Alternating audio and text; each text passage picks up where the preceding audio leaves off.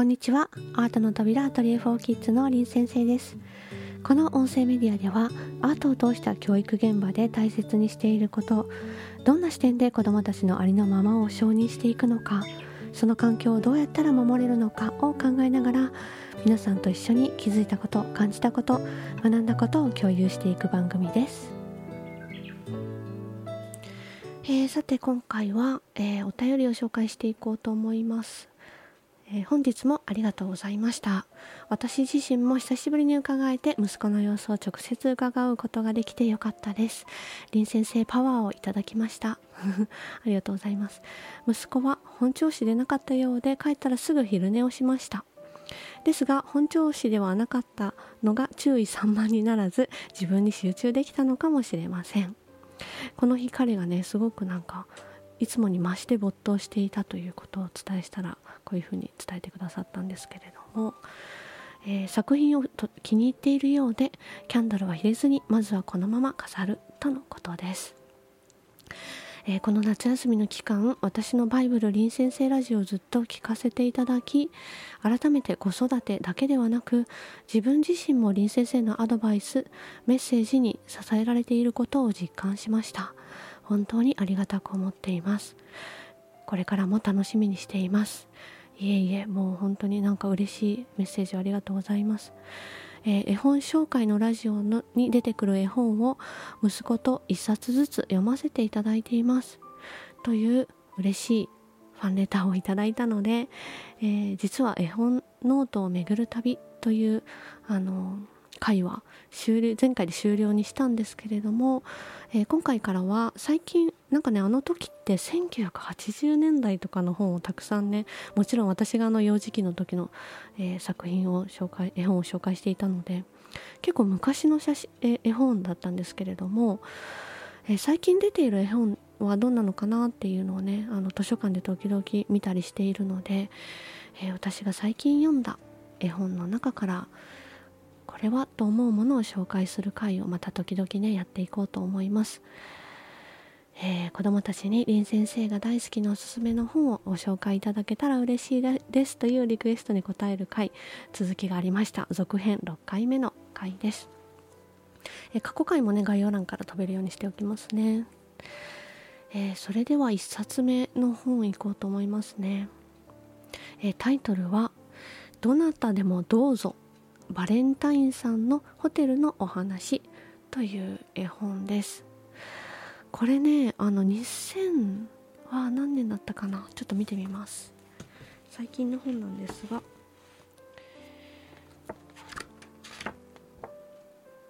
2023年3月30日第一版発行って書いてるので本当に今年の本ですね。えっ、と作者はシャーランド・サムさん。という方であのなぜ手に取ったかというとねすごくね絵が鮮やかだったんですね。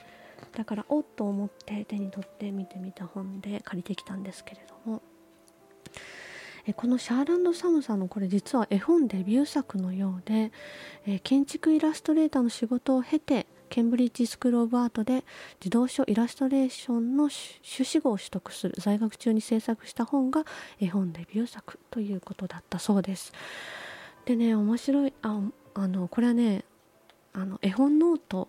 を巡る旅で私が気づいたことが一つあるんですけれども、まあ、過去回聞いてる方はあの気がつかれたと思うんですけど子どもたちが絵本を読む時ってあの大人が例えばその絵本に隠されたテーマみたいなものとは全く違う部分に興味を持ったり、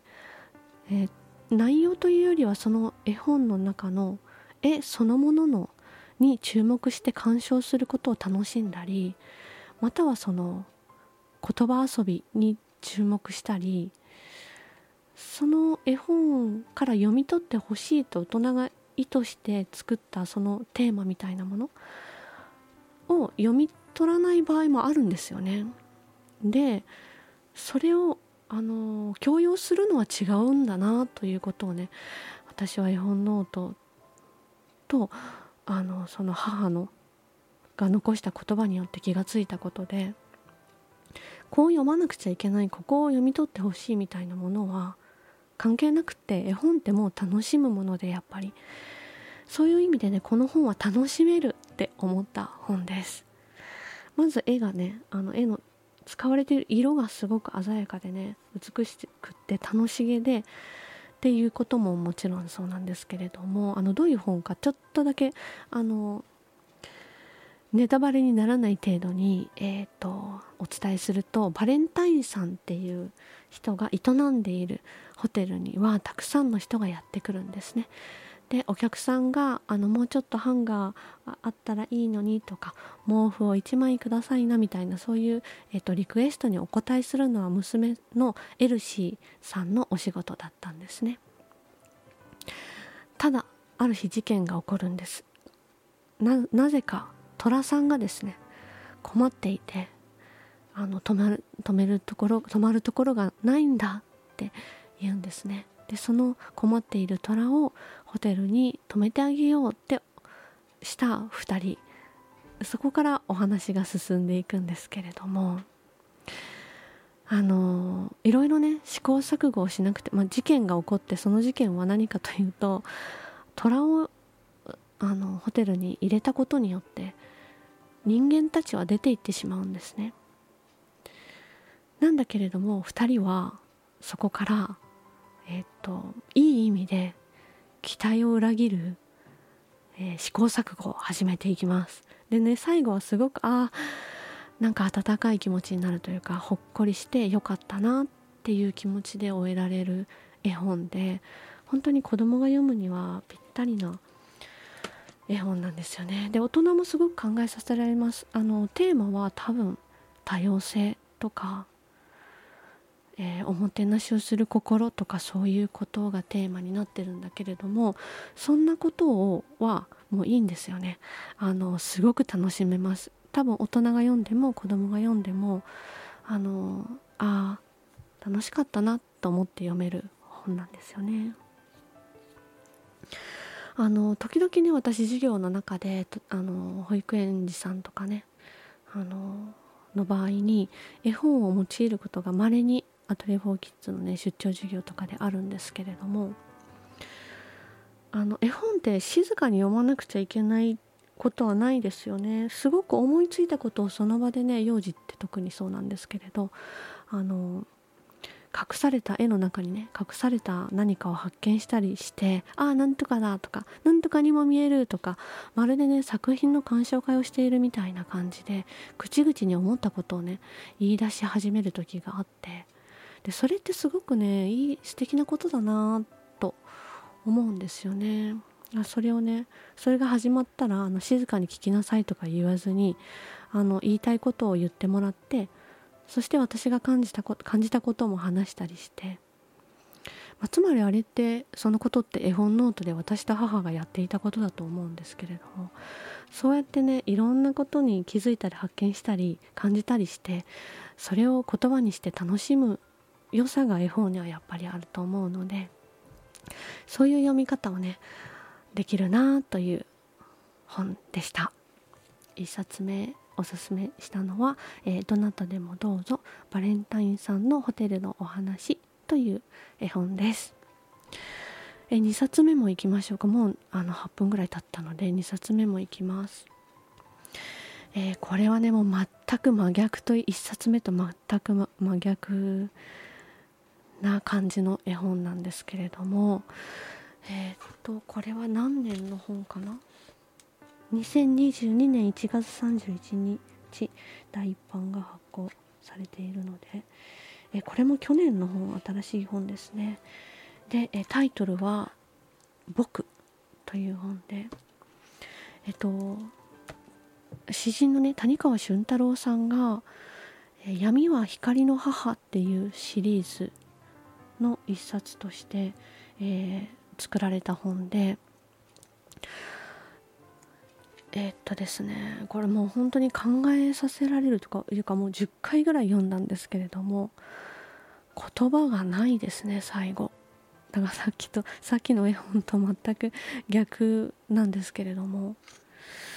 えーと、谷川俊太郎さんによる推薦文というものが、えー、載せられていて実はねこの本があの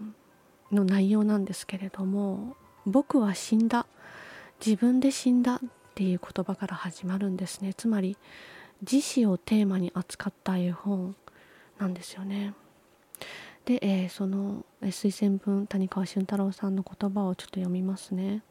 えー、死を重々しく考えたくない。かといって軽々しく考えたくもない。というのが私の立場です。死をめぐる哲学的な言葉死をめぐる宗教的な言葉果ては死をめぐる商業的な言葉までが氾濫している現代日本の中で死をめぐる文と絵による絵本はどんな形でなら成立するのかこの野心的な企画はそれ自体でより深く死を見つめることでよりよく生きる道を探る試みです。という言葉が載っていました、えー、この本がね誕生した、うんと、立役者には2人の編集者さんがいたようです。えー、ちょっと調べてみたんですけれども東日本大震災をきっかけに死をテーマにした絵本シリーズを多く手掛けるようになったフリーの絵本編集者の方がいらっしゃいました、えー、筒井大輔さんという方だそうですけれども避けては通れない子どもの自死というテーマに向き合うにあたって長年の盟友である絵本編集者さんとタッグを組んでその2人がオファーを出したのが谷川俊太郎さんだったそうです。すごくね難しいテーマを扱っていてこれは誰にでもいつでも読むっていうわけにはいかないのかもしれないなと思ったんですがまずは保護者の方が読むということは意味があるなというふうに思いました。なんとね制作に2年もの月日が費やされたそうです。で、えー、谷川俊太郎さんとのその編集者さんのね打ち合わせメモには、えー、谷川氏からの世界の美しさ残酷さを描く。すごく明るい絵本にしたい。主題歌を描くつもりでといったリクエストがあったそうです。で、えー、このね絵本の言葉を書いた人は谷川さんですけれどもえー、絵を描いた方の言葉があるんですけれども、えー、こんなに何ページも書いてて答えが出ないのもどうなんだろうと自分でも思うんですけどという言葉があったそうです。この絵本をね作るにあたってたくさんの方々が多分携わったと思うんですけれどもその思いというかねこの絵本に対するそれが多分それぞれ違うものがあって、まあ、だからこそ2年ものね月日が費やされたということなんですけれどもこれはねもう本当に読んでみない